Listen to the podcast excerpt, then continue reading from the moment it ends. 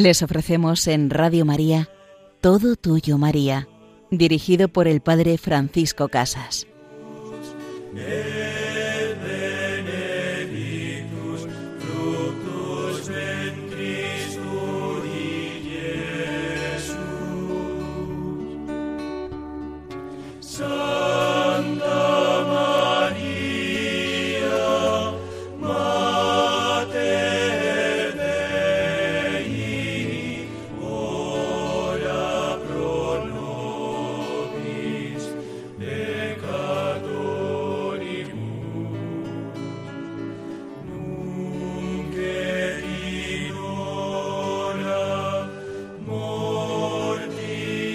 Ruega por nosotros, Santa Madre de Dios, ruega por nosotros e introdúcenos cada día en el corazón de tu Hijo. En este programa de Todo Tuyo, María, vamos a adentrarnos en el misterio del corazón inmaculado de María, de ese corazón que tanto ama a los hombres, esa vida, la de María, que está íntimamente unida a la de su Hijo Jesús, a la de nuestro Señor y Salvador Jesucristo. El Inmaculado Corazón de María es una devoción unida, muy unida, al corazón de Jesús, y aparece este corazón de María mencionado de una manera muy concreta en la Escritura. Referirse a los sentimientos de Dios y de los hombres como sus corazones es habitual en el Antiguo y en el Nuevo Testamento. Dios dijo por medio del profeta Ezequiel, Os daré un corazón nuevo y os infundiré un espíritu nuevo. Arrancaré de vuestra carne el corazón de piedra y os daré un corazón de carne. Pondré dentro de vosotros mi espíritu y haré que caminéis según mis preceptos y que guardéis y cumpláis mis mandatos. Pues vamos a entrar en este misterio del corazón inmaculado de María, unido siempre al Sagrado Corazón de Jesús, a la misma vida de su Hijo Jesucristo. En la segunda parte de nuestro programa nos acercaremos a la figura y a la vida de San Juan Fisher y de Santo Tomás Moro, estos dos grandes mártires ingleses que por su fidelidad a la verdad y a Jesucristo entregaron la vida. Pues vamos a comenzar nuestro programa viendo cómo ese corazón de María aparece ya referido desde el momento en que Jesús nace en Belén. Después del nacimiento de Cristo, los pastores adoran al niño en el portal de Belén, y entonces, dice el evangelista, María conservaba todas estas cosas meditándolas en su corazón. Posteriormente, tras la presentación de Jesús en el templo, un hombre anciano llamado Simeón reconoció al niño y dijo que él sería la salvación del mundo, una bandera discutida, y profetizó también la pasión de Cristo a la Virgen María diciéndole, y a ti, María, una espada te traspasará el alma, a fin de que queden al descubierto las intenciones de muchos corazones. Así, el corazón de María se representa a menudo con un puñal atravesando ese corazón y una corona de flores. En otras representaciones aparece el corazón de María como con siete cuchillos o puñales, ya que el número bíblico de la plenitud es el siete, y podemos ver también cómo se va acompañando los siete dolores de la Virgen, los siete dolores que a lo largo de su vida María padeció junto a su Hijo Jesús. Una vez que encuentran a Jesús en el templo de Jerusalén entre los doctores de la ley, dice el evangelista que su madre conservaba todas estas cosas en su corazón. La devoción al Inmaculado Corazón de María es ya muy antigua, pues San Gregorio Taumaturgo, un padre de la Iglesia del siglo III, ya lo menciona, al igual que hará dos siglos más tarde Teodoto de Ancira y el gran teólogo benedictino Ruperto de Deutz en el siglo XII. En el siglo IV, San Agustín de Hipona contribuyó a la argumentación teológica de que María fue una mujer concebida sin pecado original, inmaculada. Fue preservada del pecado original por Dios para concebir al hombre que no tuvo pecado alguno, a Jesús. Este dogma de la Inmaculada sería después declarado por la Iglesia, por el Papa Pío IX, con esa bula Inefabilis Deus que hemos comentado en alguno de nuestros programas. Y San Juan Pablo II eh, utilizó una frase que la piedad medieval había tenido muchísimo pues en boga o en auge. Dice la carne de Cristo en la Eucaristía es sacramentalmente la carne asumida de la Virgen María. San Juan Pablo II viene a unir, como ya había hecho la tradición de la Iglesia, que la carne de Cristo es también carne de María. Pero uno de los grandes apóstoles del Inmaculado Corazón de María, de esa vinculación tan grande de los dos amores, Jesús y María, fue el sacerdote francés San Juan Eudes, un gran difusor de la devoción de los sagrados corazones quien a mediados del siglo XVII funda la Congregación de Jesús y María para los religiosos y la Orden de Nuestra Señora de la Caridad del Refugio para religiosas. Él, San Juan Eudes, escribió muchas obras religiosas en las que hablaba de esta devoción al, al, Santísimo Corazón y al dulcísimo nombre de la bienaventurada Virgen María, él compuso también un oficio, una misa y meditaciones para una octava al corazón de María. Pues esta devoción del Inmaculado Corazón de María nos habla de la dulzura de nuestra Madre, unida siempre a su Hijo Jesús, y nosotros también podemos pedirle en este día tener un corazón inmaculado, un corazón lleno de Dios, un corazón lleno de gracia, y para poderlo llenar de gracia, Jesús ha querido dejarnos los sacramentos, especialmente el sacramento de la reconciliación, el sacramento del perdón y el sacramento de la Eucaristía. Cuando el cristiano celebra la Santa Misa y recibe la comunión, se convierte no sólo en templo del Espíritu Santo, que ya lo somos por el bautismo, sino también como un sagrario viviente, un custodio de Jesucristo, de mi Redentor, como también lo fue la Virgen María. Y qué mayor gracia que tener a Jesús dentro de mí, qué mayor gracia que tener al Señor dentro de mi alma. Así la Virgen María, en el año 1917, en las apariciones de Fátima, pues también al acercarse a los tres niños, a Francisco, a Lucía, a Jacinta, les hablará de la difusión de la devoción a su Inmaculado Corazón, por el rezo del Santo Rosario, para traer la paz a las familias, la paz a la tierra. Y dijo María a estos niños que volvería para pedir la consagración de Rusia a su Inmaculado Corazón. Será en 1929 cuando la Virgen se aparezca a Lucía, a una de las tres pastorcitas, pero no ya en Fátima, sino en España, en Tui, y allí le dijo que había llegado el momento de que el Papa realizase la consagración en unión con todos los obispos del mundo. Años más tarde, San Juan Pablo II, que aparentemente, según estaba profetizado en esas apariciones de Fátima, pues volvió a consagrar el mundo entero al Inmaculado Corazón de María después de sobrevivir al atentado que sobre él se vertió en aquella plaza de San Pedro.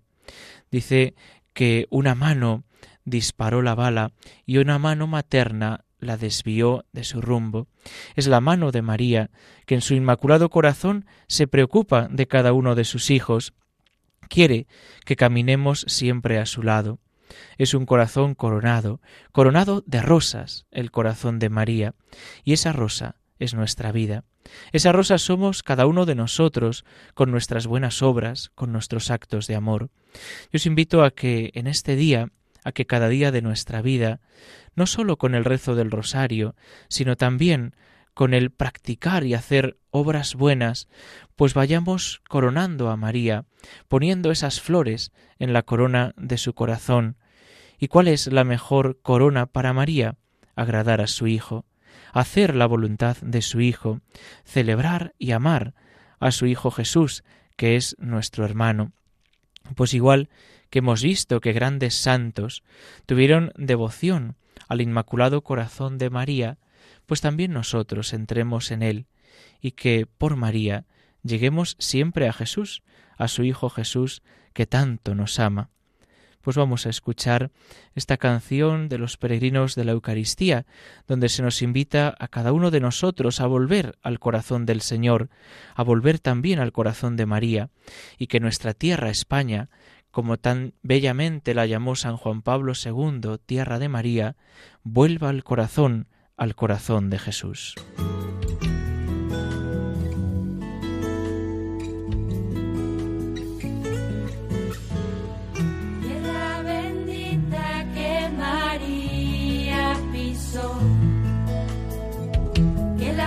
Santiago de sur a norte recorrió,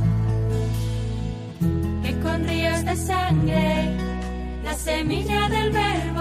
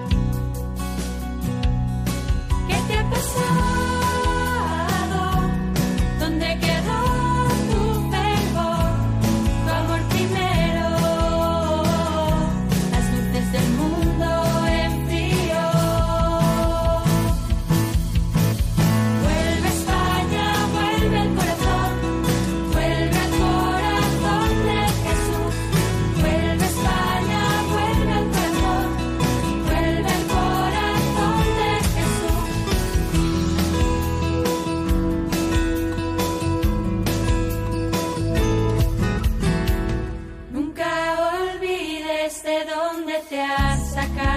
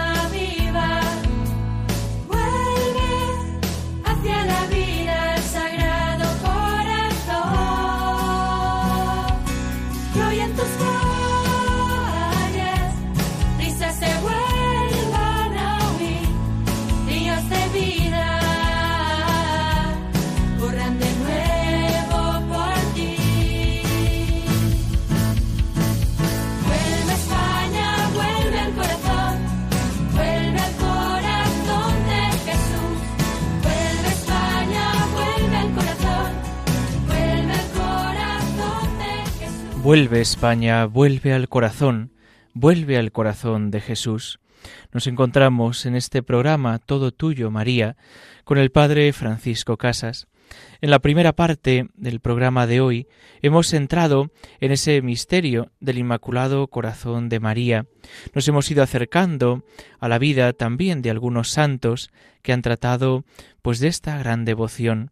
Y en la segunda parte de nuestro programa nos vamos a acercar a este gran santo, cardenal, mártir de la Iglesia en Inglaterra, San Juan Fisher, un santo del siglo XV.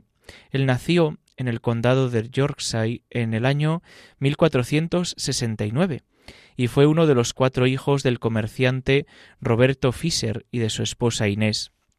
Su padre falleció cuando él tenía ocho años y después de hacer los primeros estudios en su ciudad natal, cursó en la Universidad de Cambridge.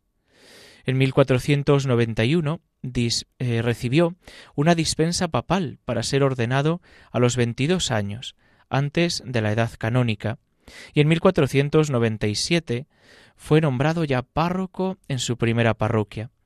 Por su piedad y erudición, se convirtió en capellán y confesor de la madre del rey Enrique VII. Al mismo tiempo que velaba por su dirigida espiritual, empleaba su crédito en la corte para favorecer la religión católica. Habiéndose graduado como doctor en Sagrada Teología en el año 1501, San Juan Fischer fue nombrado vicecanciller y después canciller vitalicio de la Universidad de Cambridge en 1504, con apenas 35 años, y por insistencia personal del rey Enrique VII, se convirtió en obispo de Rochester, conservando su cargo en Cambridge. La diócesis de Rochester era considerada la más pobre de Inglaterra y el primer paso para futuras promociones. Sin embargo, Juan Fischer permaneció en ella durante sus 31 años de vida que vivió pues como obispo. 31 años en los que tuvo que ser, en los que vivió siendo fiel cada día al amor de Jesucristo. San Juan Fischer era un hombre muy piadoso y de hábitos austeros. Cuentan que él colocaba una calavera sobre el altar mientras celebraba la Santa Misa o también en el refectorio mientras comía, a fin de tener siempre presente la imagen de la muerte. Cuando Enrique VII falleció en el año 1509, el obispo Fischer tuvo su primera desaveniencia con el nuevo monarca, con Enrique VIII, que quería apropiarse de los fondos que su abuela había dejado para financiar unas fundaciones en Cambridge. Más tarde, Enrique VIII escribió contra Lutero el libro En defensa de los siete sacramentos, que le mereció el título de defensor de la fe. Muchos afirman que su verdadero autor fue Santo Tomás Moro, pero eso es algo cuestionable. Sin embargo, habiendo sido el rey contraatacado por Lutero, Fischer lo refutó, defendiendo también el carácter sagrado del sacerdocio y la autenticidad de la Sagrada Escritura. Enrique VIII llevaba veinte años casado con Catalina de Aragón. Tuvieron varios hijos, aunque sólo sobrevivió una hija, hasta que se enamoró de una dama de la reina, Ana Bolena, con la cual pensó contraer matrimonio. Y comenzó así un camino en el que él buscaba por cualquier medio convertirse, pues en el rey que se casara con Ana Bolena y quería anular, quería eh, dejar a un lado pues su matrimonio con Catalina de Aragón y eh, San Juan Fischer se convirtió en el principal apoyo de Catalina y su principal consejero. Entonces, ¿qué ocurrió? Pues que el rey mandó encarcelar, al final, después de muchas encerronas, a San Juan Fischer, y en febrero de 1531 dio un paso decisivo. Convocó a todos los miembros del clero a comparecer en su presencia para a fin de pedirle perdón a San Juan Fischer por haber reconocido a otro cardenal como legado palpal sin autorización real. Pero para eso, ¿qué ocurrió? Pues que él envió eh, a San Juan Fischer después de intentar atentar contra su vida a la cárcel en la Torre de Londres, donde también en mayo de 1532, Tomás Moro, canciller del reino, pues renunció a la Cancillería para no tener que aprobar la ley del divorcio que quería aprobar el rey Enrique VIII. Y allí se encuentran los dos, San Juan Fischer y Tomás Moro, quienes serán pues decapitados y, y asesinados por este hombre, por Enrique VIII. Los últimos momentos de Fischer fueron pues como toda su vida. Él enfrentó la muerte con una calma y una valentía que impresionaron a muchos de los presentes.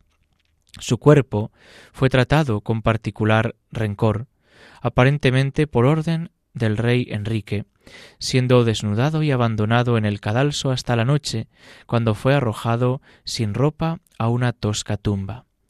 Quince días después, su cuerpo reposó al lado del de Tomás Moro en la capilla de San Pedro Advíncula, en la Torre de Londres.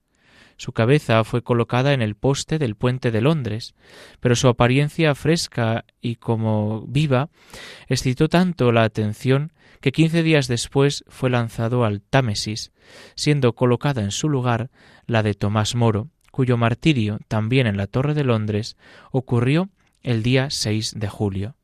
Estos dos mártires de nuestro Señor Jesucristo fueron beatificados por el Papa León XIII en el año 1886, junto con otros 52 mártires ingleses, y canonizados por Pío XI en 1935. Pues pidamos en este día la intercesión de nuestros mártires, de Tomás, de Tomás Moro y de San Juan Fischer, para que ellos nos ayuden a ser fieles a la doctrina católica, para que nos ayuden a ser firmes en la fe, a no tener miedo a las componendas humanas que quieran apartarnos de la verdad de Jesucristo.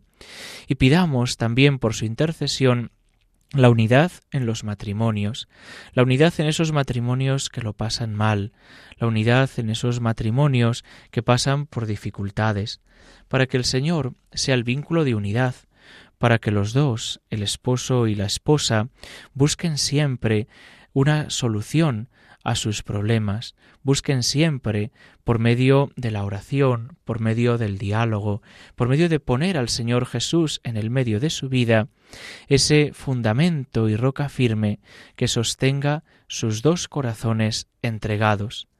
Pues pidámosle a nuestra Madre la Virgen, ella, la esposa de San José, ella la que cuidó del hogar de Nazaret, que también nos ayude a cada uno de nosotros a ser fieles en el camino de la vida a nuestro Señor Jesucristo.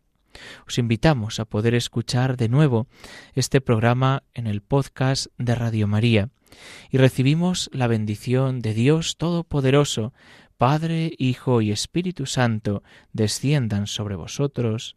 Amén. Alabado sea Jesucristo.